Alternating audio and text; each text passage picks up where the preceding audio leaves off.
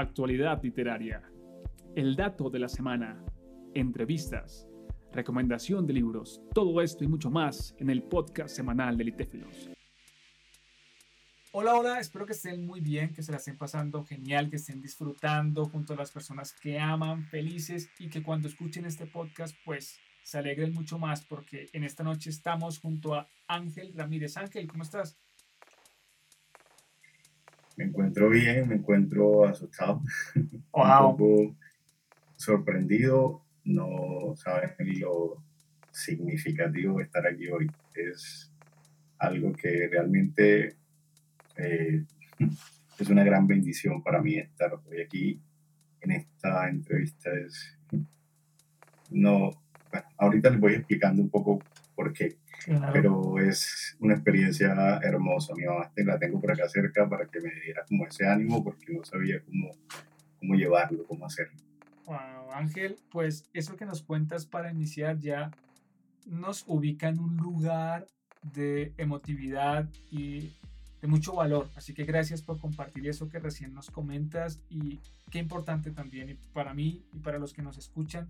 También es un honor que estés con nosotros. Y para arrancar, Ángel, cuéntanos, pregunta reiterada, lo sé, pero ¿desde qué lugar del mundo te encuentras en este momento? Me encuentro desde Barranquilla. Barranquilla. sí, Barranquilla es la ciudad donde nací y aquí estoy hace unos años de regreso. Eh, es como lo que tendría que decirte ahorita. Barranquilla, qué lindo. Barranquilla. Qué lindo, qué lindo. Un saludo para la gente de Barranquilla. Y saludo. Para que me escuchen. Claro, claro que sí. Saludo a toda la gente de Barranquilla. Y Ángel, cuéntanos un poco del origen de tu amor inicialmente a la lectura. ¿Quién es el culpable ahí? ¿Quién fue? Cuéntanos, un abuelo, un amigo, profesor. Cuéntanos esa historia, por favor. Yo no era el mejor estudiante del colegio. Creo que nunca tuve las mejores calificaciones, no era el prototipo de, niño estudioso como los que he visto que han pasado antes. Me parecen eh, personas que son muy, muy educadas en el tema. Yo estudié psicología y me gradué en el año 2020 soy policía. En el año 2020 eh, me encontraba laborando y recibí dos disparos por arma de fuego. Estos disparos me llevaron a una estancia en coma de dos meses. Bueno, cuando despierto del coma fue horrible y fue tormentoso, fueron días muy difíciles. Em,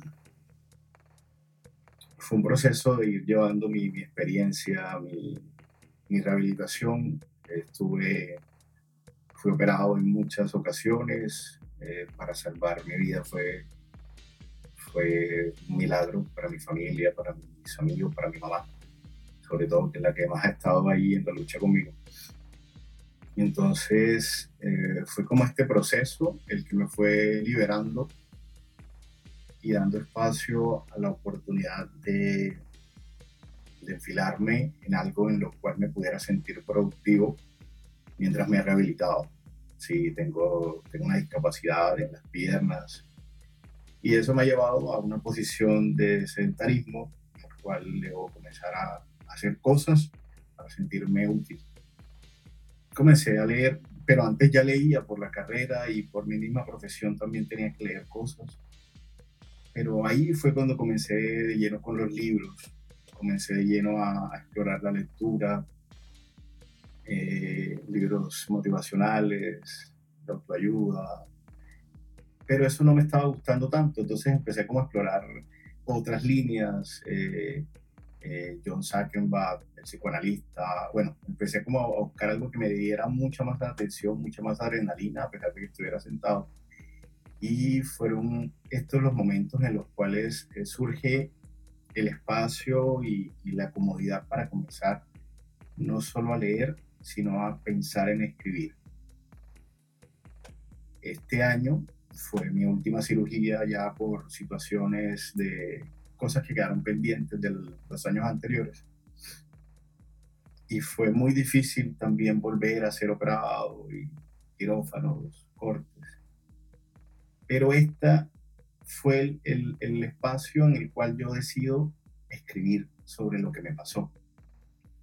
Me daba muchas eh, ganas de contarle a la gente lo que sentí estando en coma, lo que sentí al despertar, lo que esperaba de mi familia, de mis amigos, de mi pareja, eh, en fin, una cantidad de cosas que no solamente se llevó, esos dos disparos, siento que reiniciaron mi vida y me permitieron conocer una realidad, una cara totalmente diferente a la que esperaba de las personas que me rodean.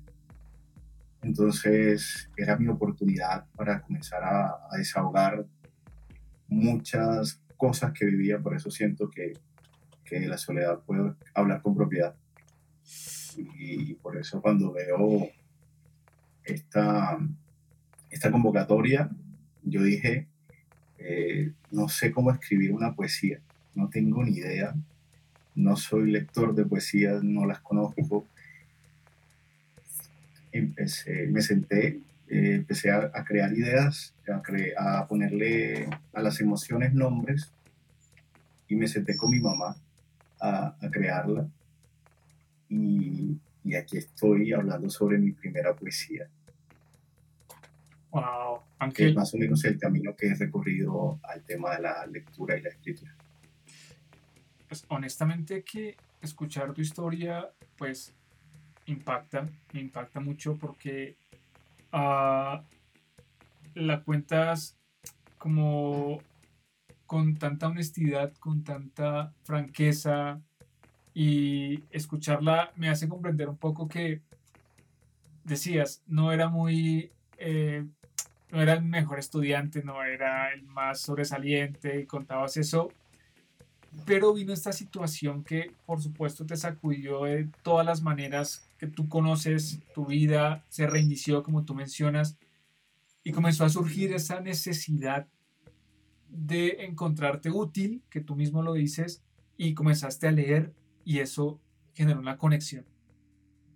La lectura te dio un motivo, entiendo, y luego la necesidad de escribir. Comienzas a escribir y recién veo ahora también la conexión de la convocatoria a la soledad, tu poema titulado Mi novia soledad, lo que ocurrió y todo lo que ha sido el proceso desde la soledad también, porque entiendo que de eso también va un poco el poema y el motivo. Me impacta mucho tu historia, Ángel, y seguramente las personas también y puntualmente escribes el poema, quieres transmitir allí lo que, lo que sientes, lo terminas y dices, bueno, lo voy a presentar o tuviste ese momento de, miedo de decir, no, mejor no, ah, quizá no lo hago, ya me arrepiento después. Cuéntanos ese, ese momento, por favor. Yo había visto las convocatorias y había visto convocatorias de poesía y siempre me quedé como, ¿será que lo intento?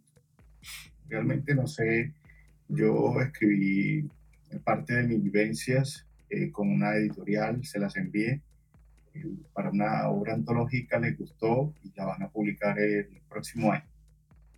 Ellos me dijeron, eh, a mí me dijeron, hay algo en ti que sirve, que puede servir, que puede, cuentas una buena historia, cuentas algo que no todos pueden contar eh, no le tengas miedo a eso, síguelo intentando.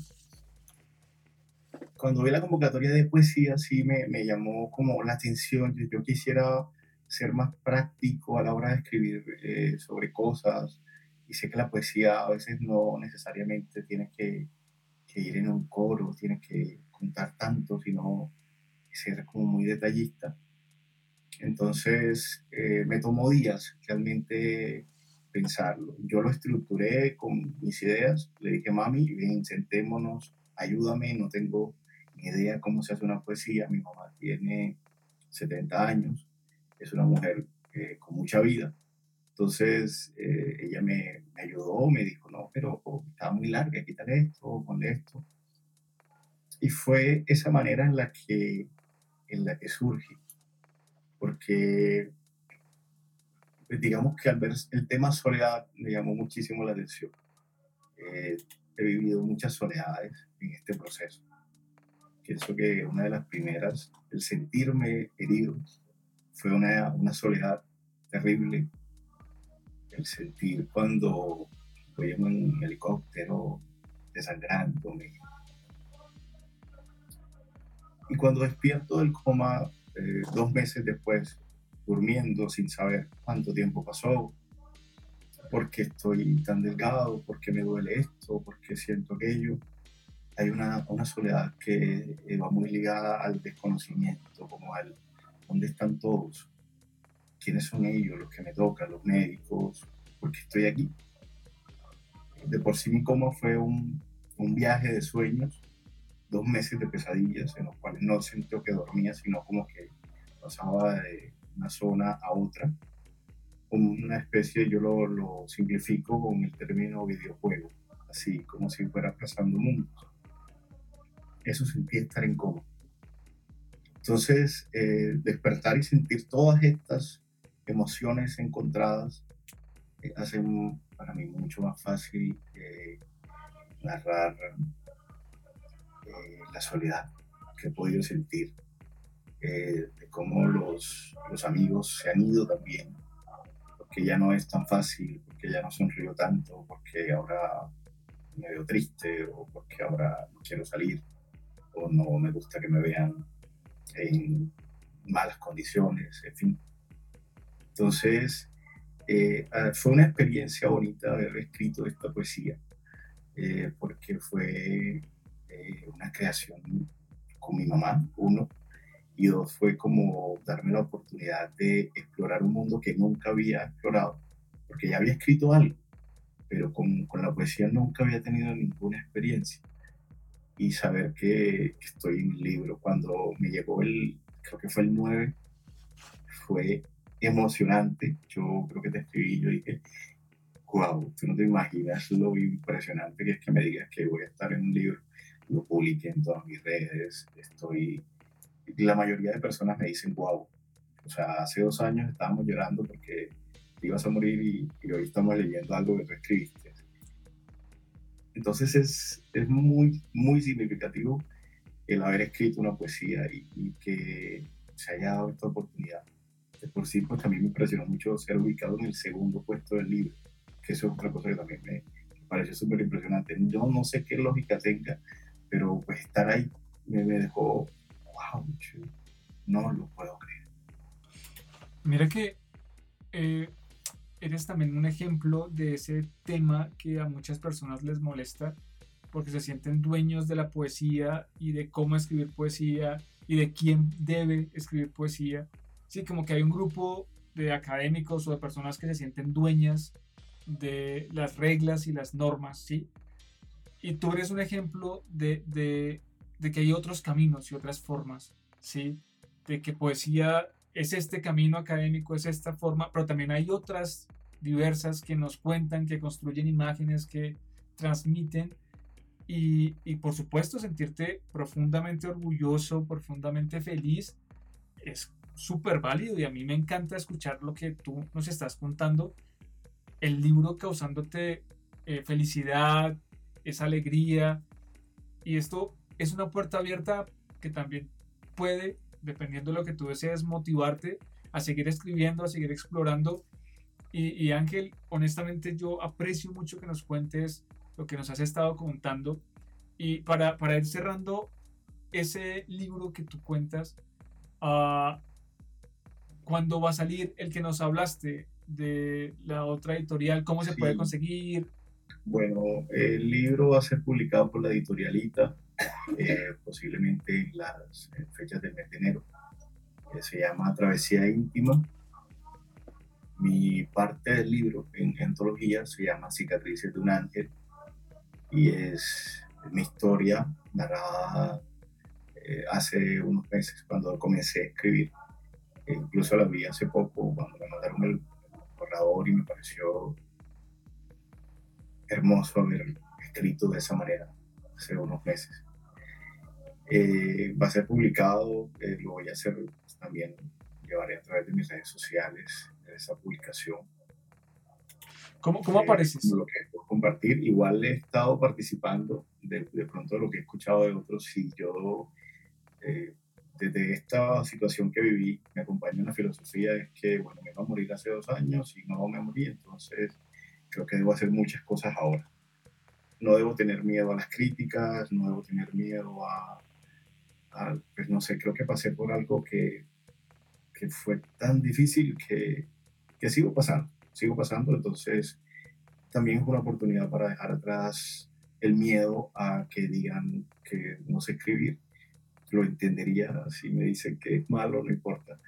Pero el hecho de que ustedes lo hayan recibido, el hecho de que otras editoriales hayan leído lo que yo he enviado y me dicen me gusta, lo vamos a publicar, para mí ya, para mí ya cumplí, para mí estoy viviendo un sueño, un sueño que tal vez el ángel de antes del accidente no hubiera proyectado creo que no tenía tiempo y no tenía cabeza para, para un sueño, como ser escritor. Ser escritor es, es algo que me parece algo hermoso, que admiro, pero nunca pensé que alguien podría mirarme y decirme, qué bonita poesía la que escribiste. Eso que escribiste me llegó y recibí unos mensajes parecidos al WhatsApp y ya sentí que lo había logrado todo. Dije, gracias, para mí es es difícil volver a sentirme feliz. Y gracias a esto lo he podido sentir, lo he podido experimentar. Entonces es como lo que tenía por contarles referente a lo del libro y, y sí voy a seguir haciendo y enviando y participando. Me parece lo mejor que uno puede hacer. Si me dicen que no, pues bueno, si me dicen que sí, seguiré emocionándome. Pues mira, un honor conocer tu historia, un honor que hayas decidido compartirla con nosotros, que nos dejes allí en el poema también un testimonio de un acercamiento a lo que ha sido tu experiencia. Y para cerrar, ¿cómo apareces en Instagram, por favor? Bueno, yo creé varias redes sociales, estoy en TikTok, Estoy en Instagram como Vida Fe Colores, es un Instagram que creé motivacional, escribo sobre cosas. Eh, tengo mi Instagram personal que es Angelito920 y estuve participando en una, una convocatoria de WhatsApp. Entonces también creé un, un, perfil ahí donde tengo dos obras pequeñas. Ahí escribo también pensamientos sobre cosas. Aparezco como Angelito Escobar 06. Eh, son como las redes que, con las que me he vinculado en este proceso también que me ha permitido. Perfecto, entonces miren, escuchen todo lo que nos ha contado Ángel y también pueden enterarse más siguiéndolo en esas redes sociales que nos ha comentado. Ángel, gracias por acompañarnos esta noche, por ser parte del ebook. Un honor haber compartido este espacio contigo y estamos viéndonos, escuchándonos y leyéndonos. Cuídate mucho, Ángel. Muchas gracias. Dios los bendiga. Estés bien. Chao, chao. Chao.